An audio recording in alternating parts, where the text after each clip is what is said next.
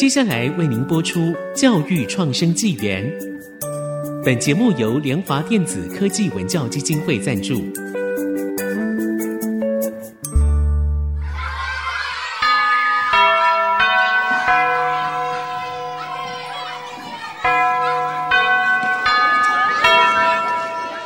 起立！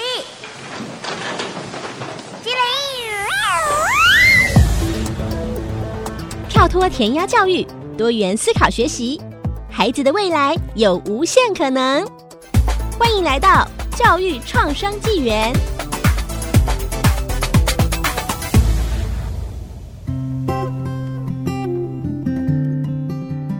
这里是 IC 之音教育创生纪元 FM 九七点五的节目，那我是今天的主持人阿明。那我们今天呢，延续上个礼拜哦，我们有访谈这个云林县古坑乡漳湖生态国民中小学的这个校长。那我们这个礼拜呢，是访谈到陈恒毅老师跟周震汉老师。那我们是不是请两位老师来跟我们听众朋友来打声招呼？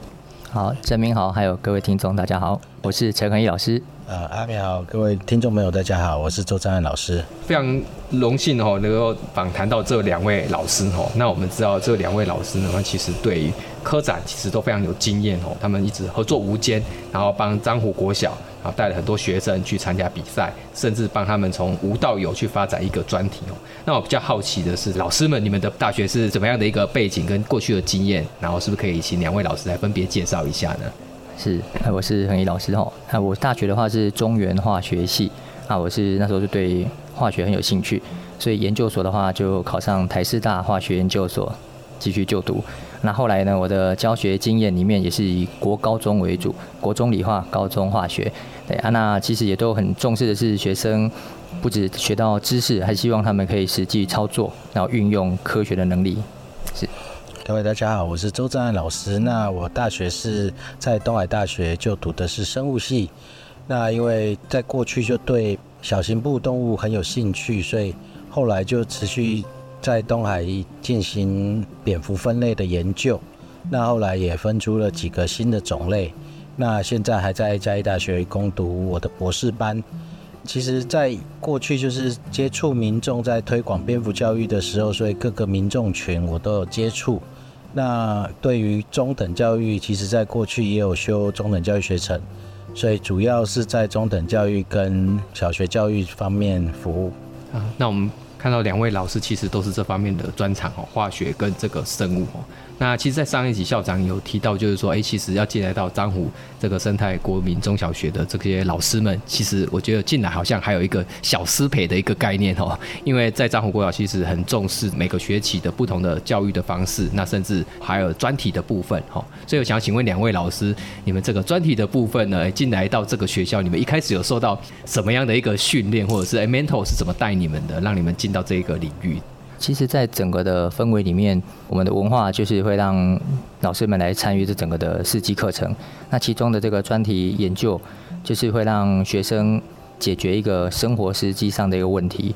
啊，那像我们的话，又像科展的部分的话，是希望学生他们的学习的知识可以在生活中运用。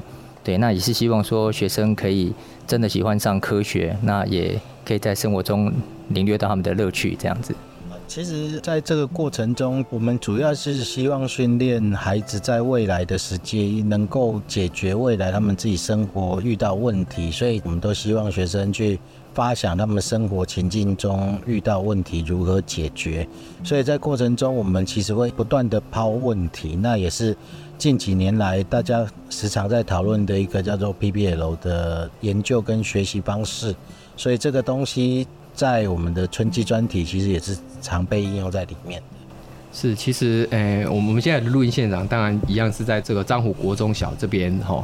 那所以说，其实我在进到校园的时候，我非常讶异的是，我们在办公室前面就看到很多的几个桌椅，不时无刻就会看到老师们在那边讨论课程的东西。好，就像刚才老师所讲的 PPL 的部分，然后课程要如何的去安排。这我觉得是在一般的学校是很少见的哈，一般的学校老师可能就是参加会议的时候才在讨论要怎么做，可是我觉得在这边，哎，无时无刻随时都会有老师们在那边做哈。那两位老师们其实在对于这个科展的部分然后其实都是非常的厉害哦，带云林这边的学生呢，然后到各个县市去跟人家互相的交流跟学习哦。然后请问两位老师，那你们一开始带的一个科展的合作是怎么样开始促成你们诶可以共同的去带学生，然后来做这样的一个题目？嗯，是，就像前面提到是，其实也希望说这些题目是从生活中去观察、去发现的。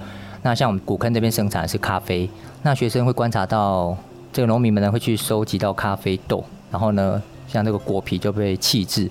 那于是我们就开始说，诶，那这个被弃置的咖啡果皮有没有再利用的这个价值？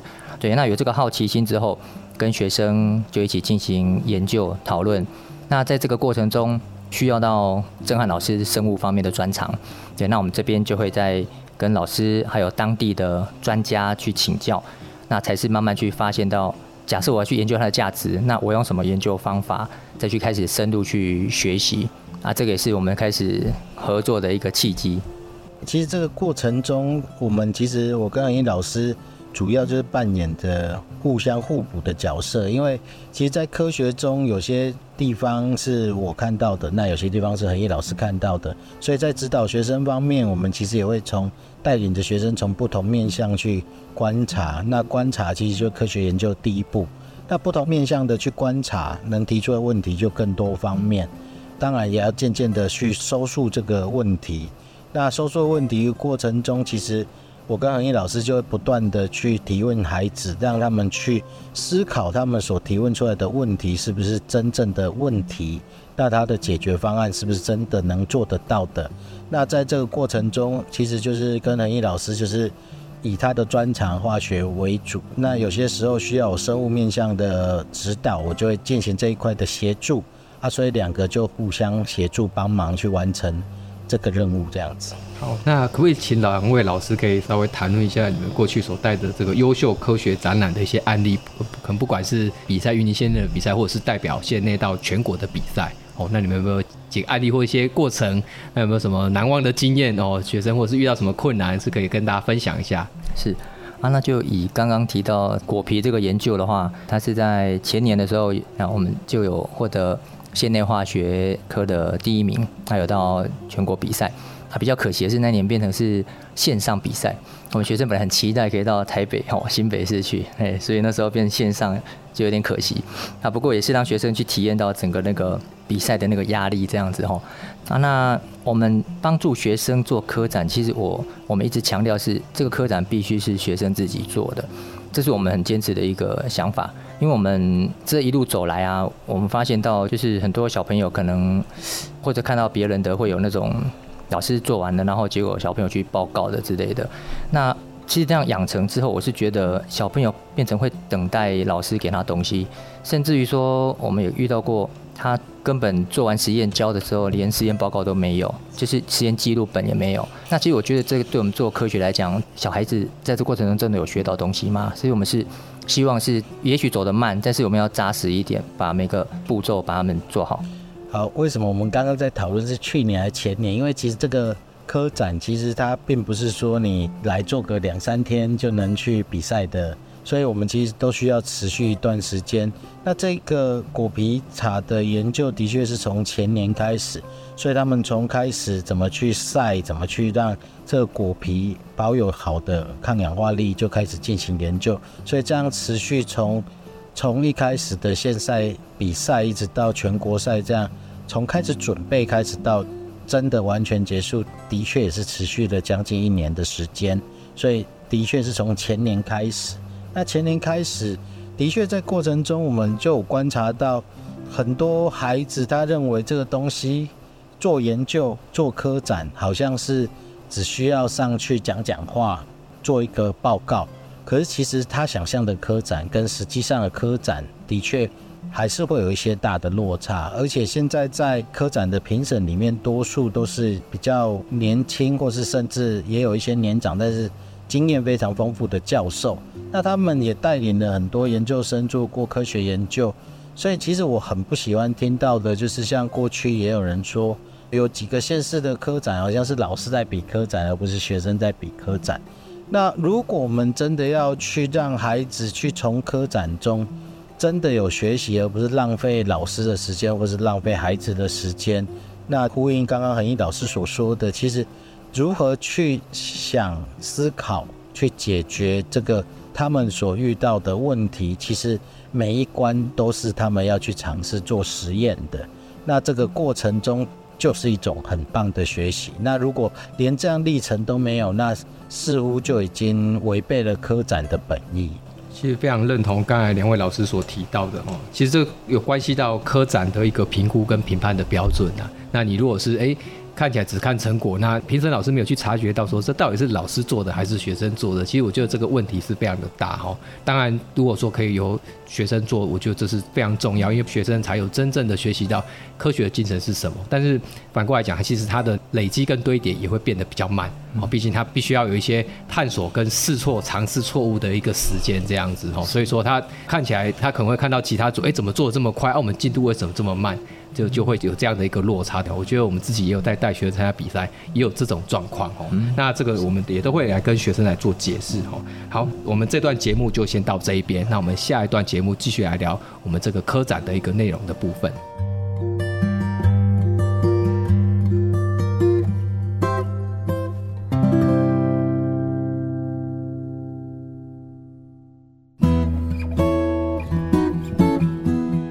欢迎回到我们教育创生纪元的节目，我是主持人阿明。那我们今天一样访问到云林古坑县樟湖生态国民中小学陈恒毅老师跟周正汉老师。上一段节目呢，我们讨论到两位老师所带的这个专题的一个部分嘛，哈，那其实他们非常的认真，而且不管学生过去的状态是怎么样，他们就希望说，哎，学生们可以扎实的，然后细心的去把这些实验给做完。那这其实要带给他们的不是实验的成果，而是这过程的这个精神，科学家探究该有的精神。那老师们其实也会感觉有把时间留给他们，那其实就是一种试错的感觉哈。所以我想要请问老师们，就是你们在组合一个团队的时候，你们是怎么开始？比如说，哎，每个人都可以参加吗？还是人必须要被挑选过？那以及这个时间刚才有说非常长，半年到一年，那你们大概是如何的去规划？那组合的话，第一个是学生自己要自愿呐，就是你自己本身愿意来做。那愿意来做的话，我们也必须跟他们谈好，这个不是好玩的，这要花时间，而且我们要一直在错误中再去调整，所以要愿意去尝试。那再来就是组合的话，有一些很有趣的例子，例如说，呃，去年那一组，哦，那两个女生一个男生，其中有一个女生讲话很快，啊，那个男生讲话很慢。还有一个是速度比较中间的，所以说他们三个 对三种转速。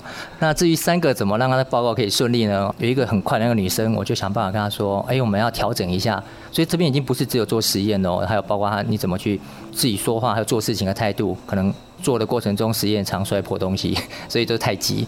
那我就跟他讲要缓一点。那至于那个很慢的男同学，就请他哎自己怎么可以跟上这样的速度。所以我觉得这过程中也是彼此要去互相合作调整。对，啊，那后来其实有一次机缘，我们到那个女同学家里面去，他们家里开餐厅的，一起去那边吃饭，才发现，哇，原来是他们家里开餐厅，爸爸妈妈都一直很忙，快一点，快一点，来，赶快帮忙弄。他在那种环境长大，他的个性就一定要这么快，所以这这个过程中也是让我们老师自己在反省一下，说，其实我们在看到孩子的面相的时候，也许要去思考他背后的一些因素。所以我们在跟他在谈的过程中，也可以更有耐心跟他说，他慢慢改。原来这个速度跟 tempo 是来自于家家庭，家庭平常就是那个 tempo，但是在科学的部分，因为必须要大胆假设，但是要小心实验嘛，所以必须要让他把这个速率调慢下来。那我觉得这也是老师们要带给他相关的一些经验。那周正汉老师也要。好，那其实我们在历程中，我们并不是说挑选学生，或许是说。我们其实是让学生来进行尝试，然后我们也是类似在实验观察这样，我们去观察一组学生他们对这个东西的动力跟态度是不是适合进行这样的研究。那有些其实他们初期想象的科展好像是来加加化学药剂，然后就能变出一个东西，好像很好玩。但是实质上，他们如果根据观察提出解决问题方案的时候，其实他们可能态度上就表现得觉得比较没有那么有兴趣，那我们就会从这样类似这样的人格特质或是他的特性上去了解说这一组的状态。那像今年的科展报名的组别，就是我们其实也是经过几次的洗牌跟变化，才组合出今年参展的队伍。那今年参展的队伍后来其实有些也是有得到一些县赛的。还可以的成绩，但有些过程中，其实我们也是经过一些换血跟洗牌。那其实这个历程中，就是还是关系到他们对于科学研究适不适合的一个特质。所以我们其实还是很开放性的，让学生自己来体验。那我们从陪同的过程中间去了解学生的特质适不适合。那我想要请问老师，有没有人？因为毕竟要参与就是。半年或一年这样，有没有学生就参与到一半，然后就说：“老师，我真的做不下去。”或“老师，我遇到了什么什么样的困难？”那老师们是如何诶帮他解决这困难，或者是说他说他要放弃了，那老师就刚才所讲的重新洗牌，就是让他呃你就放弃，我再另外找人进来补，有这样的状况吗？嗯，也曾经有学生他可能觉得自己不适合。因为我们就是带着做一段时间，跟他讲这真的要花时间，那可能他自己会觉得他时间真的挪不出来，对，他可能会觉得功课比较重要，可能会先去把功课顾好。那我们希望说，学生假设真的留下来做，他能够自己分配好自己的时间管理，对啊，那他只要愿意提出他的困难，我们会都会想办法跟他一起共同看如何解决这样子。例如说实验上的困难，或是说你其他的部分生活上、时间上的困难，但是有时候。真的比较没办法的时候，还是尊重学生他的决定。所以他其实有时候可能会是这个科展跟他的学科打架了，他必须要选择一个项目，那可能他选择学科，他就无法继续这样做下去。或者是我们的坚持，就是说可能他从以往的经验，以前的老师带可能就是做好了给他报告，所以他可能也用这种期待来觉得说要来这样做科展。